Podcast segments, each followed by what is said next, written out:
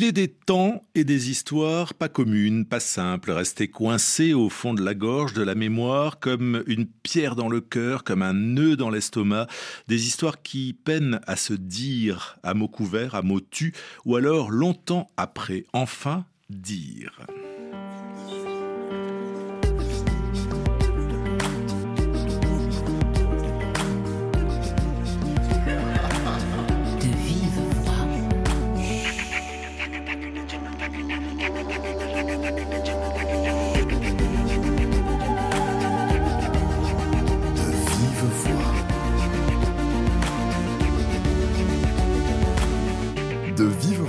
Pascal Paradou.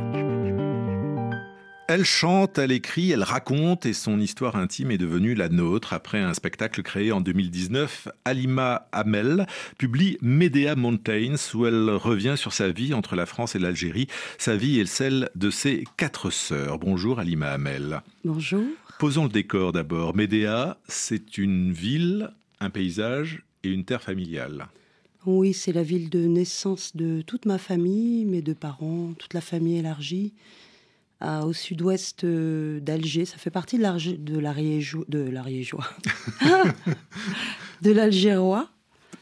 Euh, mais c'est vraiment en montagne, donc c'est très très différent d'Alger.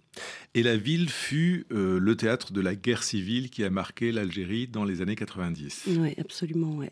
Ça faisait partie du triangle de la mort, comme on l'appelait Médéa, Blida, Alger, les lieux euh, où il y avait euh, les, plus grands massacres. Et Médéa, c'est aussi euh, la figure mythologique de la mère qui tue ses enfants. Oui, Et donc il y, a, un lien entre. c'est ce qui m'a donné envie d'écrire cette histoire, entre autres. il y a un lien entre qui m'a frappé un jour entre Médéa, ce, très beau très beau nom de ville, et, le personnage de Médée et euh, la décision euh, de, sacrifice en fait qu'a faite euh, ma mère, sacrifice de, ses filles dans ce, dans ce pays qui est, qui est le sien. Parce que vous partez tous les étés avec vos sœurs à Médéa pour voir la famille.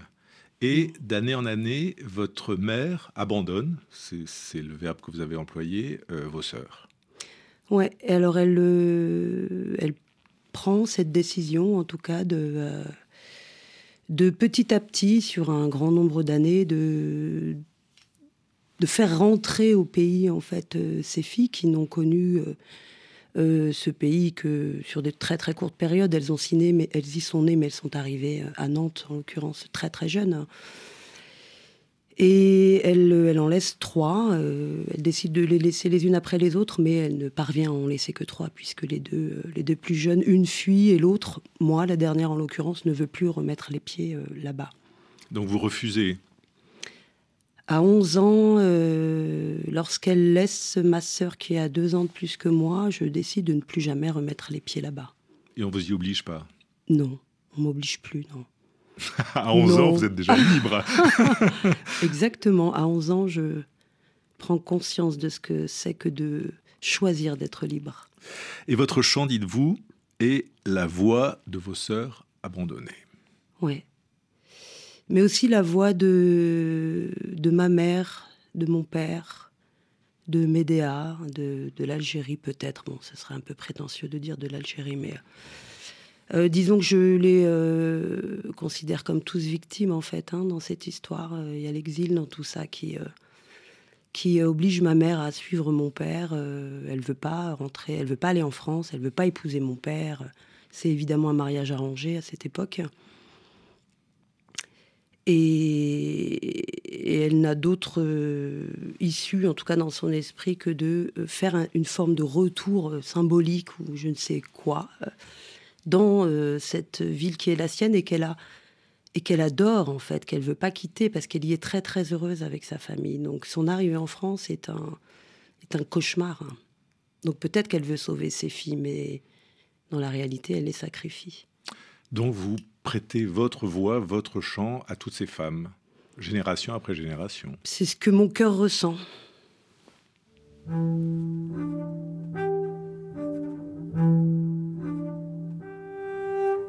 from this day first I will fall no more on your tomb. I will run in the wood with our songs.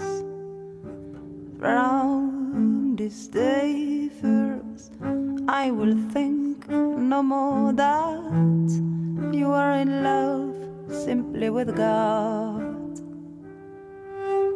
From this day forth, my Muslim lady, I will be getting at you from my corridor. From this day my Muslim lady, along the cypresses out there far away. Yine, yine, yine, yine.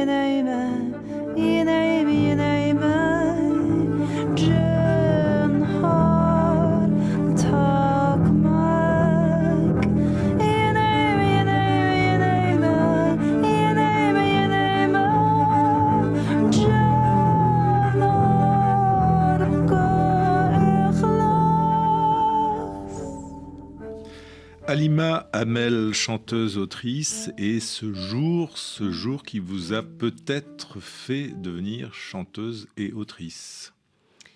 Oui, alors d'abord chanteuse. hein. Euh, le jour de, de la mort de ma sœur, en fait, hein, en 1997. En tout cas, à partir de ce moment-là, euh, naît le, le besoin d'exprimer cette douleur, en fait, hein, de très, très simplement. Euh, une douleur ancienne, celle d'avoir euh, vécu euh, cette explosion familiale. hein. Et puis, et puis cette, cette fin, cette espèce de fin qui se. Cette fin d'histoire, quoi, qui se termine très très mal avec la mort violente de ma sœur pendant la guerre. Et là, je peux plus continuer ce que je suis en train de faire, c'est-à-dire des études euh, très structurées, structurantes de droit. Euh, J'ai besoin de- d'être en contact avec le chaos intérieur, de l'exprimer. Votre sœur qui est donc euh, assassinée en Algérie par euh, les islamistes, le fils euh, à l'époque. C'est ça. Alima Hamel, on va poursuivre euh, et l'écoute de votre album et la lecture de votre livre. Mais pendant quelques minutes, nous allons sacrifier à l'actualité avec la chronique ailleurs. C'est un coup de fil à quelques milliers de, de kilomètres d'ici pour voir ce qui s'y passe.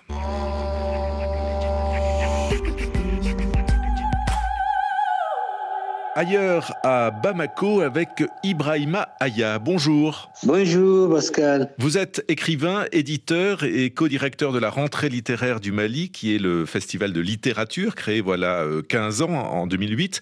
Euh, Dans quelles conditions cette année s'est organisé ce salon? Car après euh, deux coups d'État, on sait que le pays est en crise et en rupture avec euh, beaucoup d'organisations africaines ou internationales, et puis aussi avec certains pays comme la France. Alors en fait la crise euh, elle a commencé en 2012 et donc euh, elle perdure tout simplement. Bon, c'est dans ce contexte que nous organisons cette 15e édition de la rentrée littéraire du Mali. Euh, c'est pas évident, mais je dois préciser que justement la rentrée littéraire du Mali, c'est l'un des rares événements culturels qui continue de se tenir régulièrement euh, au Mali.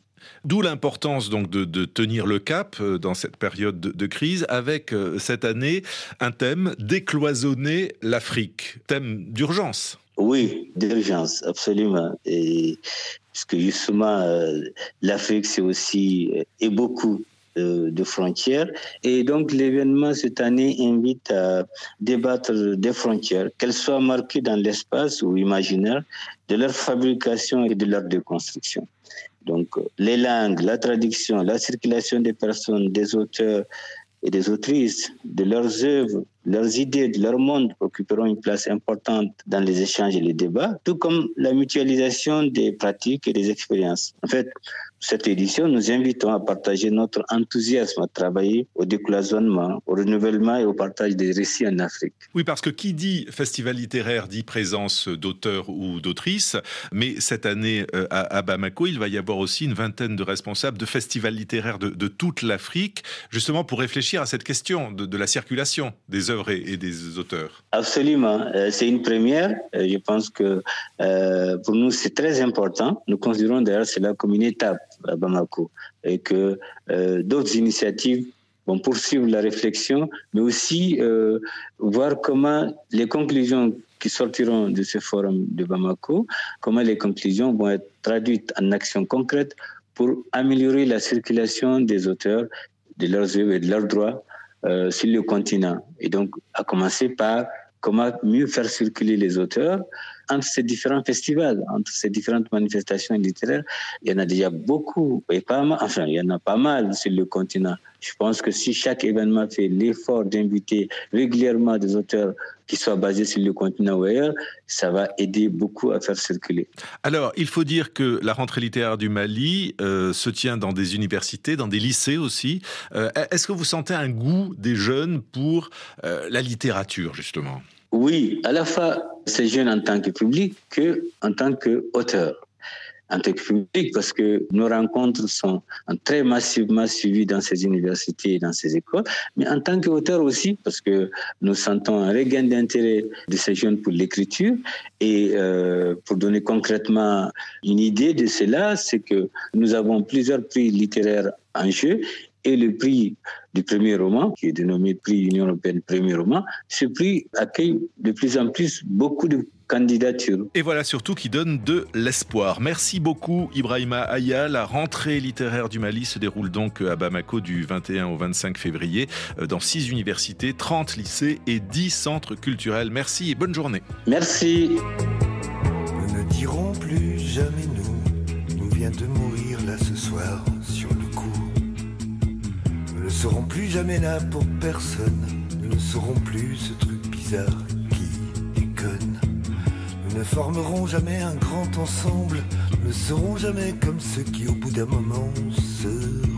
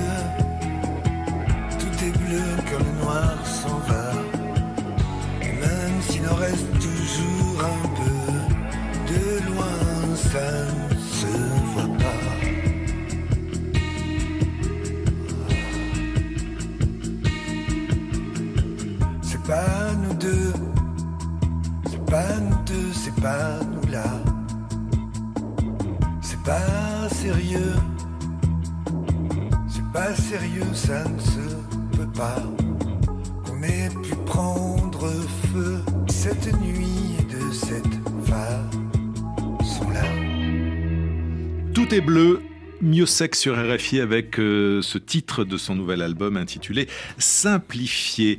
Euh, Alima Hamel, ce verbe, cette, cette intention simplifier ne doit pas vous être euh, étrangère parce que dans votre texte, Médéa Montaigne, il y a une épure. Les mots sont justes, ils pèsent leur poids et il n'y en a pas trop, il n'y a pas d'effet, il n'y a pas de psychologie, il n'y a pas de pathos, il n'y a pas de lyrisme. Oui, alors c'est euh, c'est la volonté de dire simplement. Je pense que mon chant aussi se construit de cette façon-là, avec beaucoup de silence. Euh, l'espoir d'une intensité, en fait, euh, de faire ressortir quelque chose d'intense, de vivant. Et je pense que pour ça, faut aller à l'essentiel, mais c'est ma pensée personnelle. Mais ce livre euh, raconte une partie de votre vie. Euh, on entend la douleur, jamais la haine. Ah non, je pense que j'aurais pas pu l'écrire euh, en, étant, en étant haineuse. j'ai je, suis pas quelqu'un qui a la haine. Euh, ça doit être quand même difficile d'être la fille de cette femme qui laisse ses filles, donc vos sœurs en Algérie, l'une après l'autre. Ben, j'ai sans doute. alors j'ai eu énormément de colère, des années de colère. Hein. Euh, mais il a bien fallu, pour survivre à tout ça, que je transforme cette colère. Hein. Et le chant m'a aidé énormément, l'écriture m'a aidé. Euh, et puis la colère, c'est quelque chose qui empêche, donc euh, non, il n'y en a pas, je crois pas. Il y en avait à l'époque, il y en a, plus aujourd'hui. Il y en a eu énormément. Il y a une colère transformée, je, je, je ne sais pas. Non, je, n'aime pas le sentiment de colère, j'aime pas le ressentir. Je, le, je, trouve que c'est un sentiment qui fait souffrir et qui m'empêche véritablement d'avancer. En revanche, il y a la douleur, ça, elle est, elle est dite, elle est bien dite. Euh, et vous la dites aujourd'hui encore, notamment la douleur de perdre votre sœur, qu'il faut nommer peut-être. Elle s'appelait Dour. Alors son nom, son vrai prénom, c'est pas Dour. Euh, alors deux choses, j'ai décidé de changer les noms parce que je n'arrivais pas à écrire avec les, vrais prénoms. Et puis je leur ai demandé quand je suis retournée les voir, euh, j'en ai discuté un petit peu avec elles et elles ont trouvé ça amusant d'avoir des, nouveaux prénoms. puis ce sont des prénoms que j'aime beaucoup. Alors j'ai cherché, euh, j'ai mis un petit peu de temps avant de trouver des, beaux prénoms qui leur qui correspondaient à leur personnalité. Et puis, euh, qu'est-ce que vous disiez juste avant? Je voulais répondre à, autre je, je vous disais qu'il y avait la mort de, cette euh, ah oui, la douleur. qui est le summum de la douleur. Oui, et la qui n'est pas passée peut-être. Non, la, douleur, elle, est là. La colère n'est pas là, mais, mais la douleur est là. Et, et alors ça, je peux pas faire autrement que de, la, que de la voir. Elle est présente dans mon chant, euh, dans mon écriture, dans le processus d'écriture surtout. Je pleure beaucoup quand j'écris. Euh, mais elle me dérange pas cette douleur.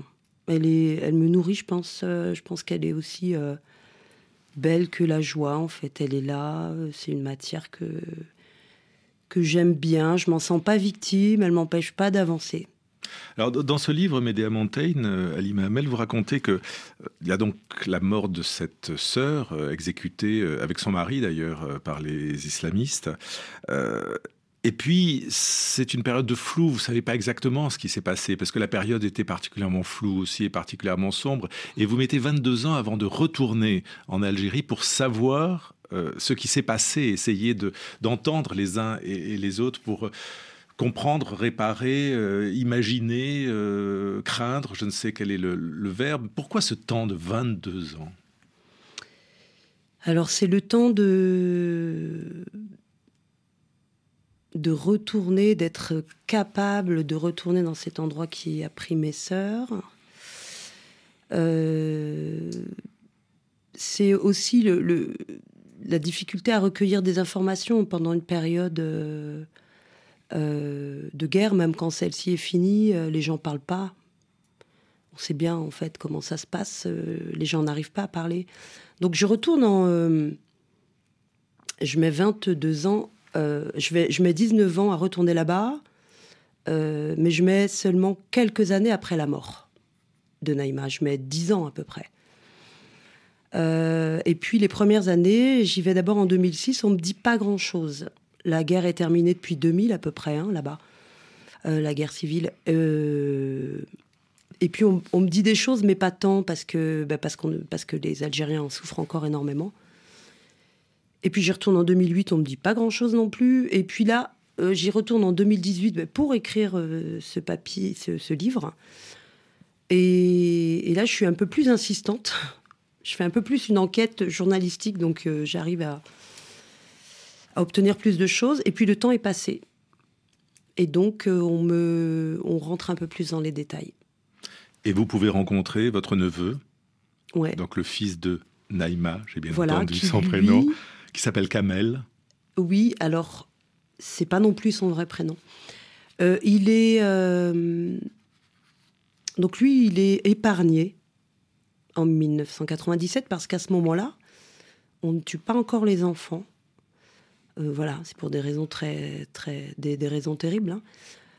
Euh, et plus tard, on, tuera les enfants, les femmes en priorité. Je me suis documentée en fait sur toute cette période. Qui mourait à quel moment euh, Et c'est très précis en fait. Et je vais. Et entre temps, il est adopté par mon autre sœur. Et puis, il vit une vraie vie de résilience. Il devient. Aujourd'hui, il est ingénieur agronome. Il est. Il parle plusieurs langues. Il est très intelligent, très beau. Il a envie de, partir euh, vivre au Canada, revenir en Algérie. Enfin, il, est incroyable. Toi, Kamel, tu veux l'avenir. C'est le dernier mot de votre mm. texte, Médéa Montaigne. Alima Hamel, ce texte autobiographique est suivi de quelques poèmes, dont celui-ci des fleurs contre les murs que j'aimerais que vous nous lisiez.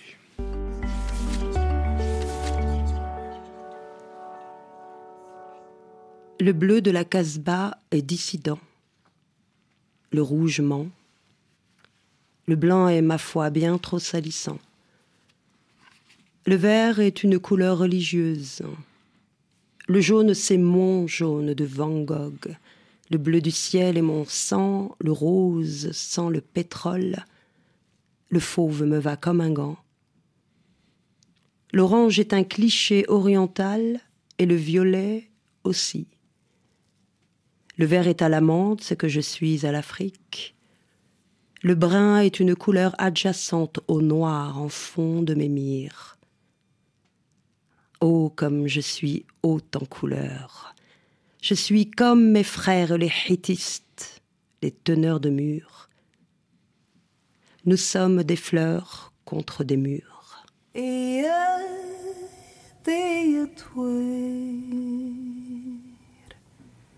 شعري حرش مسست قبره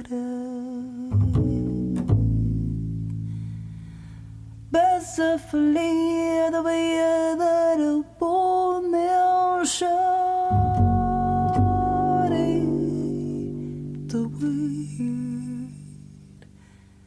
حياتي في الزوج علي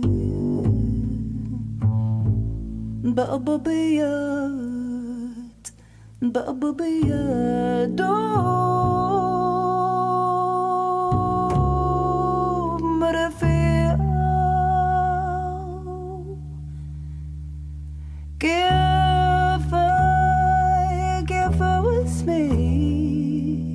والسميح حاجة حلوة كفاي كفا واسمي والسميح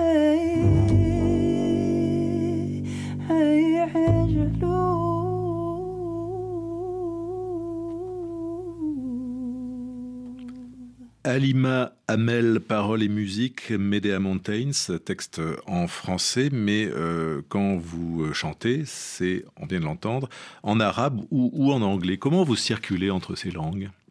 Et en français aussi. Vous chantez en français aussi Oui, oui, oui. Je chante très très peu en anglais en fait. J'aime beaucoup cette langue. Euh, j'aime beaucoup la douceur de cette langue.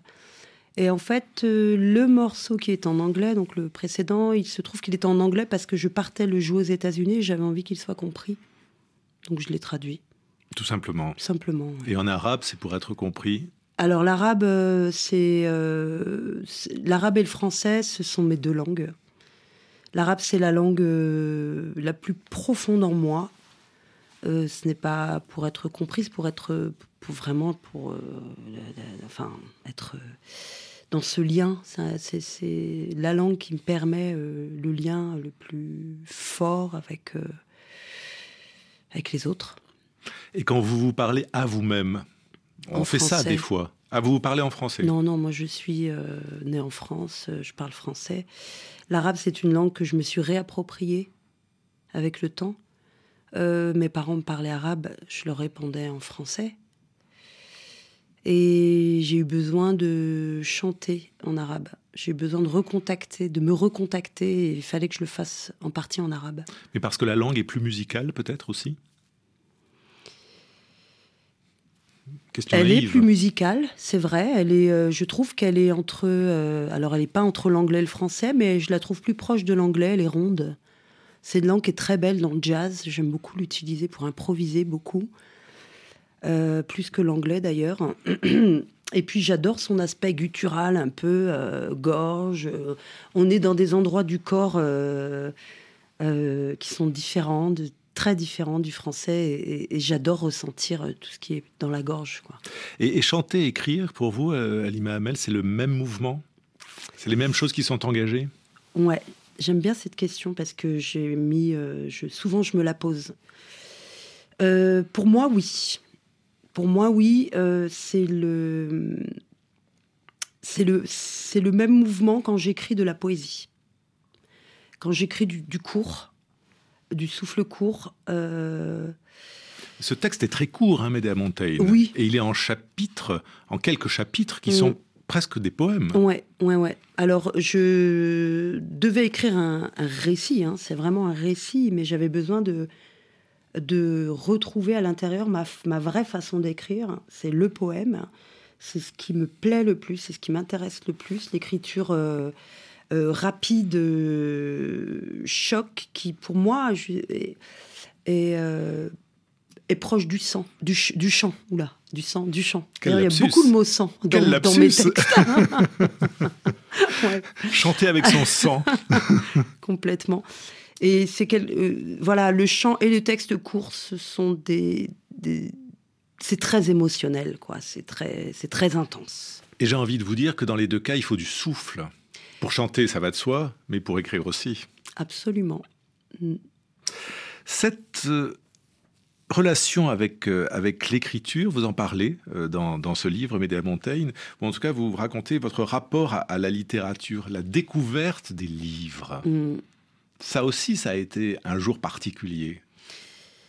Une période particulière, parce que je n'avais pas, euh, comme je le dis, il n'y a pas de livre autour de nous, euh, euh, ni dans la maison, dans l'appartement, ni dans le quartier, ni chez les amis. Enfin, on est en cité, il n'y a, pas de livre, quoi. Ou quand il y a un livre qui traîne, c'est un livre qui, ne sait pas d'où il vient, il n'est pas intéressant, il sort de je ne sais pas quel quel endroit, ou alors il y a des Corans partout. Et euh, je vais euh, régulièrement à la bibliothèque, à la MJC, euh, après l'école tous les jours, et je vais dans le seul endroit qui me qui m'intéresse, c'est la bibliothèque. C'est un endroit calme. C'est l'endroit calme de la MJC. Comme toutes les bibliothèques sont des lieux où enfin que je trouve très très important, où on peut se retrouver, être avec soi. Et je découvre euh, les livres en, les, en passant du temps avec eux. Euh, je les regarde, euh, je, prends vraiment, je prends vraiment mon temps et je les touche. Ce sont d'abord des objets que je trouve beaux parce que je ne les connais pas et, je les regarde d'abord, je lis beaucoup les titres et je continue d'ailleurs d'avoir ce réflexe de lire énormément les titres et de me contenter parfois des, titres, des titres et de la quatrième de couverture. Ça, je le fais énormément. Je lis beaucoup comme ça en fait. Et, euh, puis je les ouvre petit à petit, je me mets à lire et à adorer ça. Et vous découvrez la paix intérieure dans cette bibliothèque, ce qui est une façon aussi d'être libre, d'être en paix avec soi-même. Merci beaucoup Alima Hamel. Medea Mountains est donc ce recueil édité chez euh, L'œil d'or, euh, sachant que le spectacle créé en 2019 devrait avoir une nouvelle vie dans, les mois euh, prochains. Et puis il y a cet album qui lui aussi va sortir dans, les mois prochains, By the Skate, dont vous avez permis que nous entendions deux extraits. De vive voix, Pascal Paradou, Audrey Taïeb, David Brockway à la réalisation, émission à réécouter sur RFI.fr et sur les réseaux sociaux.